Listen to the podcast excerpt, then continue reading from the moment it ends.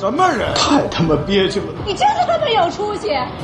我他妈上半天欠你了，怎么？我杨火是什么人，你不知道啊？我就操他妈！你太局气了！你要规矩的是什么事情？打架斗殴也是江湖，都讲理。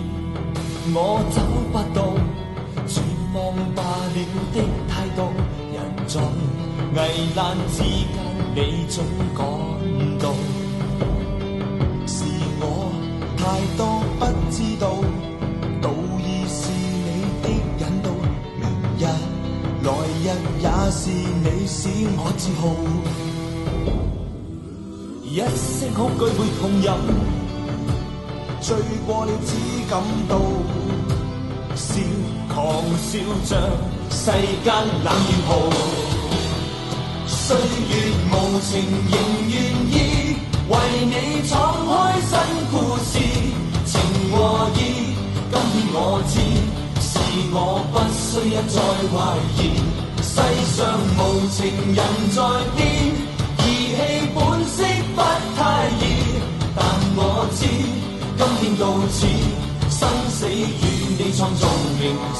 欢迎收听跑题不跑跳，我们聊老炮儿还没聊完，所以接着这期节目的下，我们三个还在继续聊。你听，青春怀旧，大家集体的这个先是这个同桌，然后就是怀孕，然后就打在胎青。春怀旧之前是一大片那种奇怪的喜剧片，这个囧那个囧，好像。呃，囧之前是石头类型，就是各种笨贼、欠债还钱，就是呃虚假的底层矛盾，虚假的这些所谓的官民冲突，虚假的这种这种就是高智商犯罪。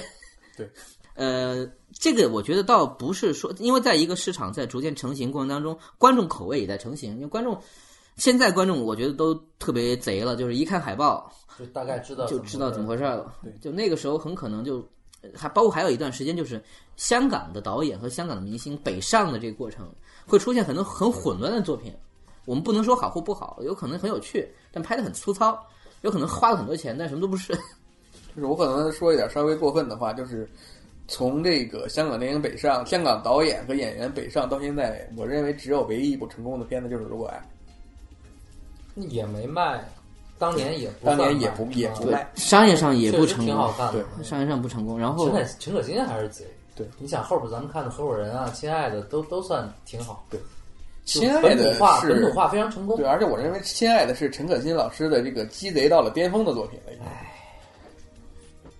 如果爱之后，呃，这个其实陈可辛还是很受这个内地市场和那个包括演员的一个欢迎，他才会有胆子说，我做一部《集结号》吧，啊，不，我做一部那个《投名状》吧。结果不小心败给了《集结号》，这个是他没算到的，就是当年他武侠是最惨的哈。的武侠武侠应该是武侠很惨，他不能完全算一个上，咱们扯远了，咱们还说说说第六代，马上就跑了跑到香港那个地儿去了。呃，这个咱们对香港的一些导演，其实说实话，因为这个年纪和这个趣味，你有大量的怨念，对，回头这个我们可以再单单单聊一一期。呃，回头说这，那么，那我想问，情怀到底有用吗？在这个电现在电影市场，为什么呃，这个现在大家都说我们要抓住的是那个十六七岁的观众，那个中学生，哎，但是你别说，其实这次事儿，我觉得有一个挺好，好像把万万给弄的就瘪了，是吧？万万现在也不怎么样吧？就上面有寻龙诀，那个那是另外一回事儿，咱就对，那就不个是一不聊了个真正意义上的啊。工业作品。对对对，那个那个好到就是说你没什么聊的，嗯，你也对它的它的你也不能说它好，你也不能说它不好，它的卖是应该是经过算计它。很合理啊。我觉得至少老炮儿比那个卖的好，比比万万卖的好，还算一个好事儿吧。你可以不喜欢它，有争议没关系，但至少这是一个对，这我同意。像这样的作品应该再多一些，嗯应该再多一些卖的东西，让观让老板们或者让观众知道说，哎，居然还可以有这样的片子可以看。对。对你照现在中国市场的这个感觉，就是其实这个票房二十亿的片子可以少一点，但是票房七八亿、五六亿的片子倒不妨多一些。嗯，呃，我相信啊，就是真正咱们也不要去妖魔化所谓的年轻观众，就是说他们就也可能就只看网络那个趣味，或者你真的把一些好东西，或者说我们不说好吧，你精心准备过的东西，你放他面前，而且这些东西已经形成了一定话题，他一定会好奇，哎，我没注意过这事儿，年轻人看老炮儿什么反应？是不是当古惑仔看呢？对，我觉得首先来说，年轻人看过《古惑仔》，首先《古惑仔》已经是情怀的东西了，呃，对对对对。但是但我但我在想好伤感。我本来还想提提本命年，我想想算了，我把这话咽下来了。那个那更没人，就我总觉得老炮儿这个结尾，就跟本命年那一刀下去，那差太远了。当然，可能现在他也不能这么拍了，这对也可以理解，啊肯定可以理解。。而且本命年那那些片子也是在一个特殊时代下的产物。这部电影跟大家推荐一下，如果没看过的话，非常值得看，而且最近出了高清。特别是你要是看了老炮儿对这事儿感兴趣，我觉得你可以看一下那个，那个才是真正的那个那些人应该有的一个，也不是真正应该，就是那个应该是更接近于生活中的那个那个状态。而且我个人觉得是年轻的姜文的表演的巅峰。啊，真好，你现在想想都是真好。就是咱们从那个，但现在姜文老师也不正经演戏了，感觉他更多身份是一个导演。人连星球大战还拍呢，不是？人是 international 的那个 super star 了，是吧？那作为一个演员，他那个时候真的是他最成熟又最有创作能力的一个。对，让他碰上一个非常好的导演和他一个他熟悉的环境。对，应这个该说实话，是姜文老师的演技能到现在这个地步，也是有关得益于他的一系列的这种细腻的导演。你包括像芙蓉镇，包括那些东西。嗯、真的那这个那时期的片子，其实现在看也挺好看。这个说到后面，咱们要聊第四代了。我们又往前倒了，又往前倒了。就这个是一个适应一下我们这个节目的这是一个暴露年纪的这个播客，但这个不怕。我觉得说还我还是相信那句话，就是号咱们有诸多不满意，包括说有各种问题，甚至有不成立的部分。它作为一个电影作品，它在视听上，它在表现上，它依然可以对很多很多在院线中上映的说你们不是电影。就是说，首先来说，咱们既然说聊到这个情怀，嗯，就首先一个电影，我们先看到的是什么？我们不是看情怀的，我们是通常大家普遍意义上看正事儿是吗？正常的观众看电影应该是看情节，这样看事儿、看故事。啊，那这个在这这这点上，这个片子没有问题，完全没有问题。然后你不多想那几件事儿吧，他这个都能说过去。对，然后你现在现在的是怎么样呢？就是如果情节不不够，我们用情怀来凑；情怀再不够呢，我们还有情绪。情绪没有，还有情色是吧？对，嗯好吧，那情色应该把媳妇儿拍漂亮啊！我怎么又绕回来了？不是他他，那我再推荐一次这个呃 陈思诚老师的这部《唐人街探案》。这个这个这个推广，我觉得我们可以跟他谈谈。我们自己其实能感觉到啊，就是广虎的作品当中，好像不太在乎女演员的位置，就是他其实都是在拍男人，呃，是。对。从这个上车走吧就能看得出来，就是上是两个标签制的人物。对对对，就上上车走吧是黄渤和高虎，呃，这个算是黄渤的这个入行的作品。对，这个他当年我记得他采访里面说说他当年这个穿上戏服，然后在北京站，然后举着牌子说他们是演一个那种一个特殊时期，就是那个小巴司机在北京公交的这个系统不是很完善的时候。那个还能在三环走呢。而且说这个小巴，我要提一句，就是我刚工作的那一两年，就是因为我住在团结湖，工作在两马桥，那就是我坐嗯他那个电影里面的小巴那条线路，就是我每天下班坐的那条小巴的线路，就是从燕莎到团结湖这么一段距离。呃，那个黄渤举着牌的时候，他有同学在北京站发现，他说：“你怎么混得这么惨？”就是这种现实的荒巨大荒谬感，就是现实的碰，现实和这个虚构的这种碰撞。包括他有一部这个成名的电视剧叫《黑洞》，然后《黑洞》的编剧是陆川儿。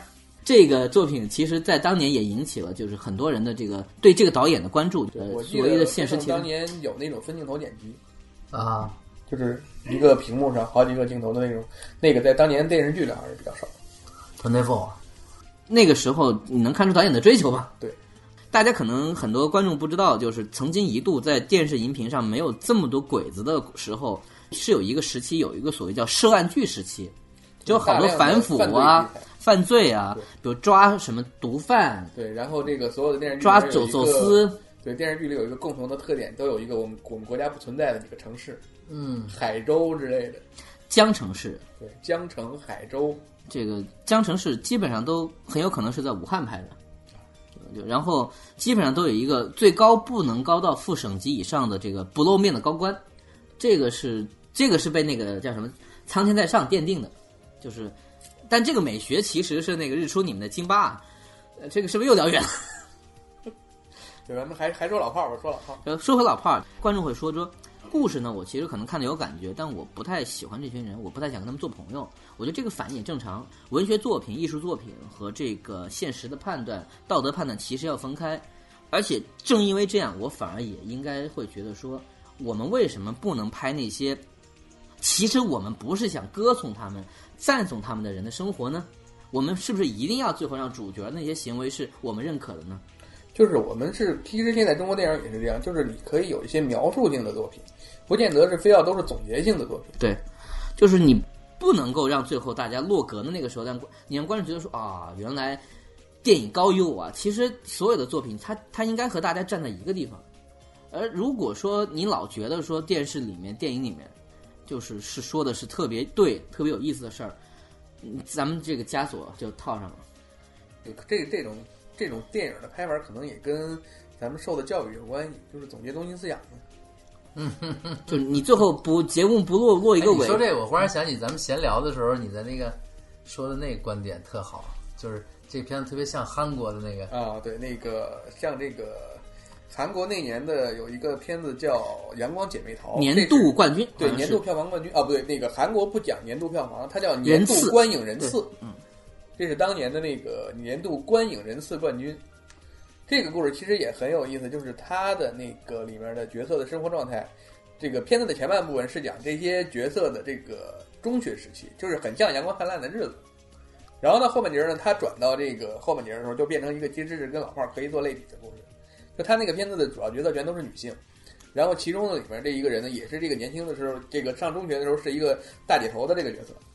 然后大家都觉得他是一个非常强悍，长大了以后一定会干出一番事业的这么一个人的时候，就是有一天，他的另一个同学，就是在里面相对软弱的那么一个角色，就是沈恩京老师扮演的那个角色，就是在医院里突然发现他身患绝症，已经倒在医院等死了，然后就这个时候他去，或者说是类似实现他的人生清单，或者是说这个我要最后再见一眼我年轻的时候的这些朋友们中间发生的一些故事。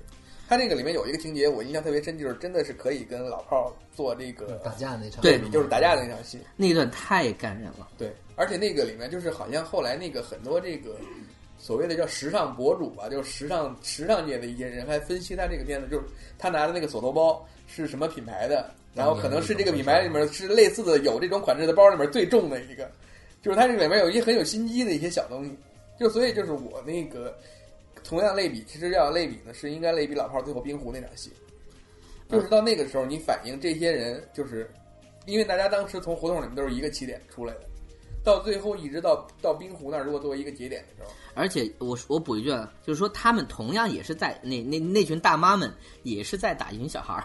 对对对，就是这个所谓的是两代之间两代之间的碰撞，呃，那个是他的一条辅线，而这条辅线它非常漂亮，之前隐藏在他们的情绪之下，到了一个点上，你能看到就这帮人，他们就他们姐妹几个吧，穿上校服，对，然后慢慢的走向那群其实是欺负这个女主角的女儿的一群不不良的少少女吧，然后砰冲过去就打，就那种你会觉得说我的人生的价值。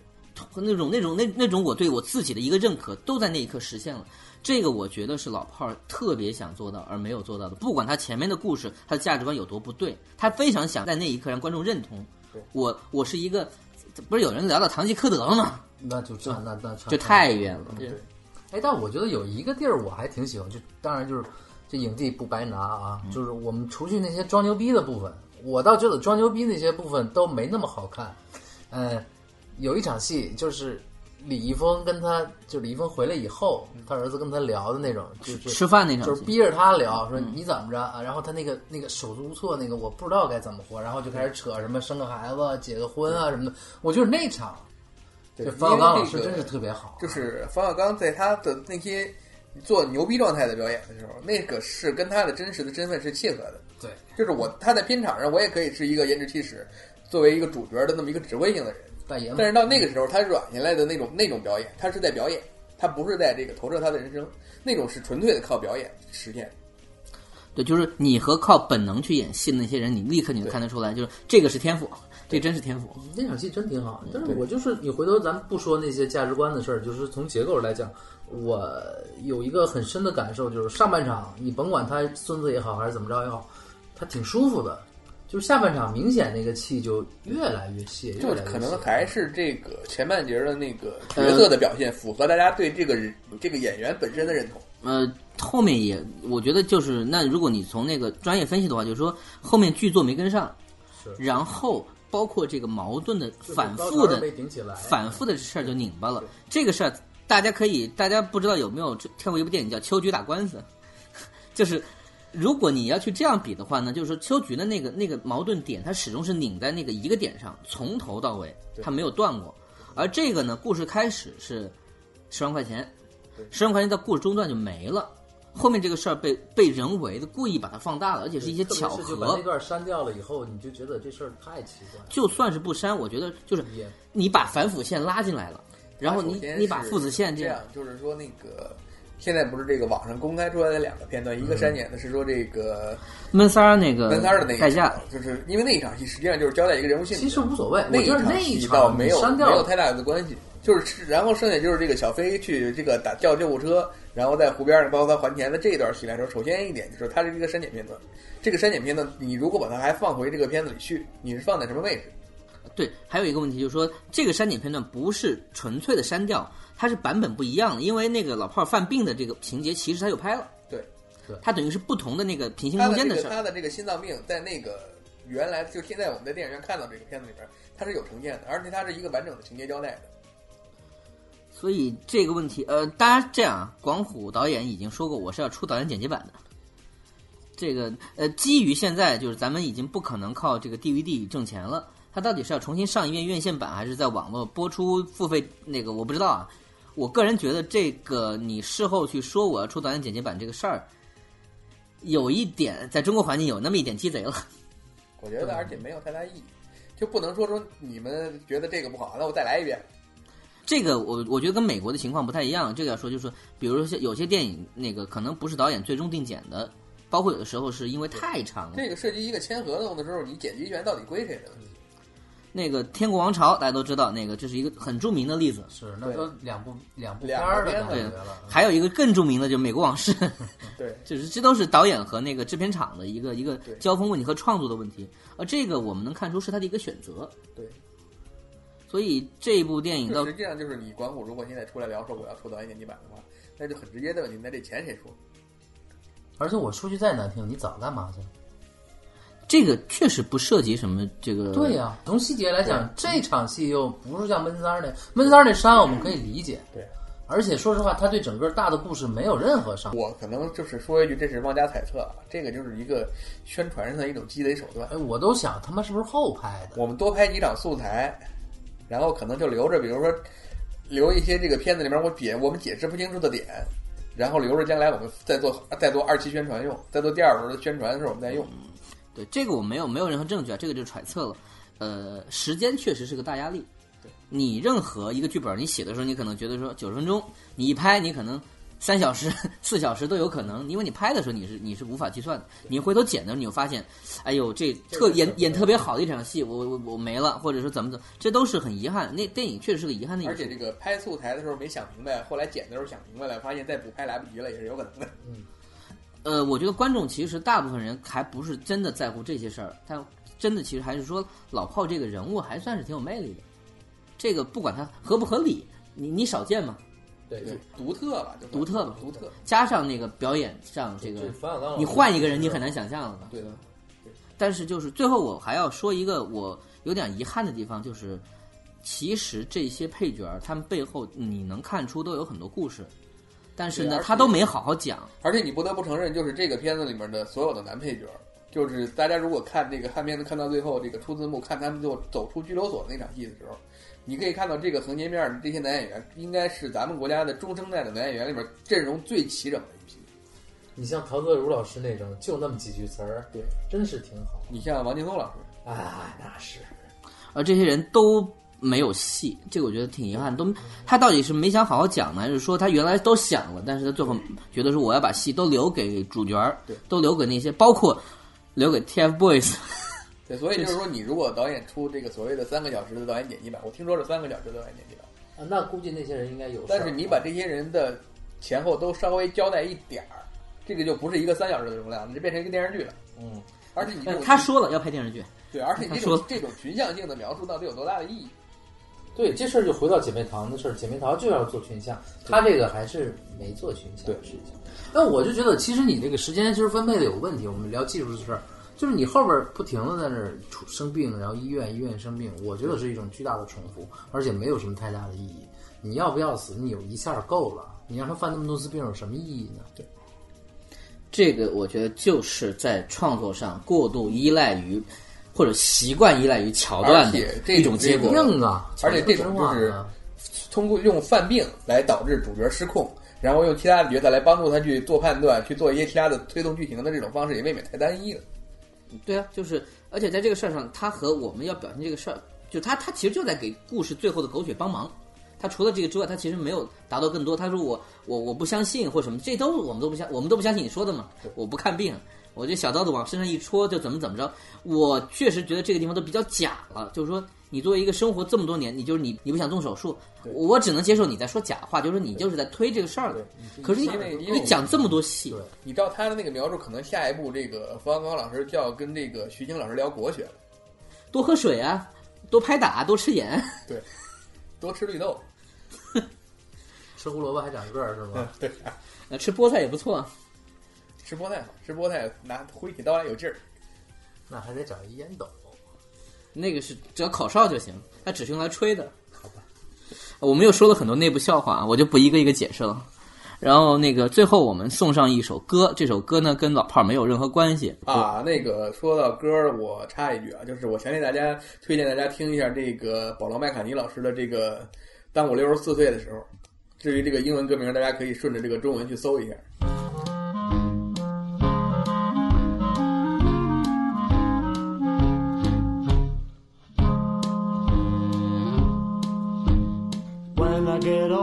Losing my hair many years from now, will you still be sending me a Valentine? Birthday greetings, bottle of wine. If I've been out till quarter to three, would you lock the door? Will you still need me? Will you still feed me when I'm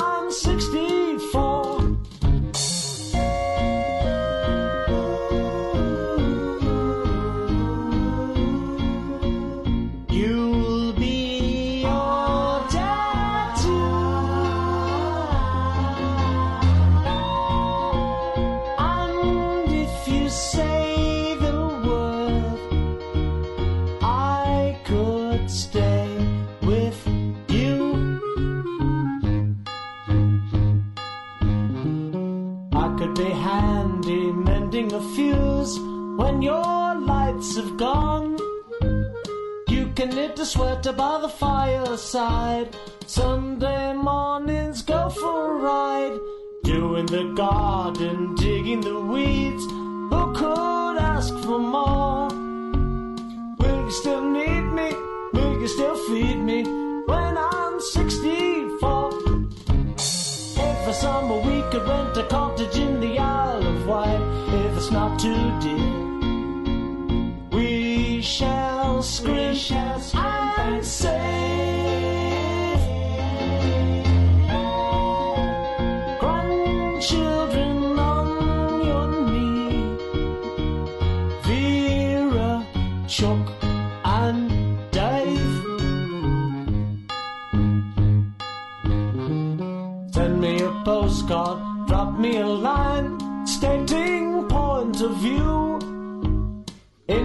precisely what you mean to say.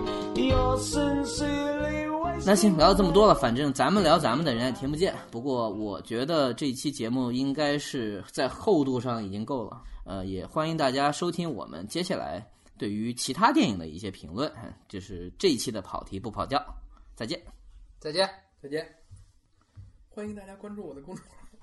不是你你录一句，你录，你说呀，你录一句。呃，大家可以关注我的公众号“独立剧透人”。呃，剧透的可以打死，但是这个独立的还是好的。那我是不是要宣传一下七八历史啊？可以、啊，这个那我就宣传我这节目吧，欢迎大家继续收听那个跑题不跑调。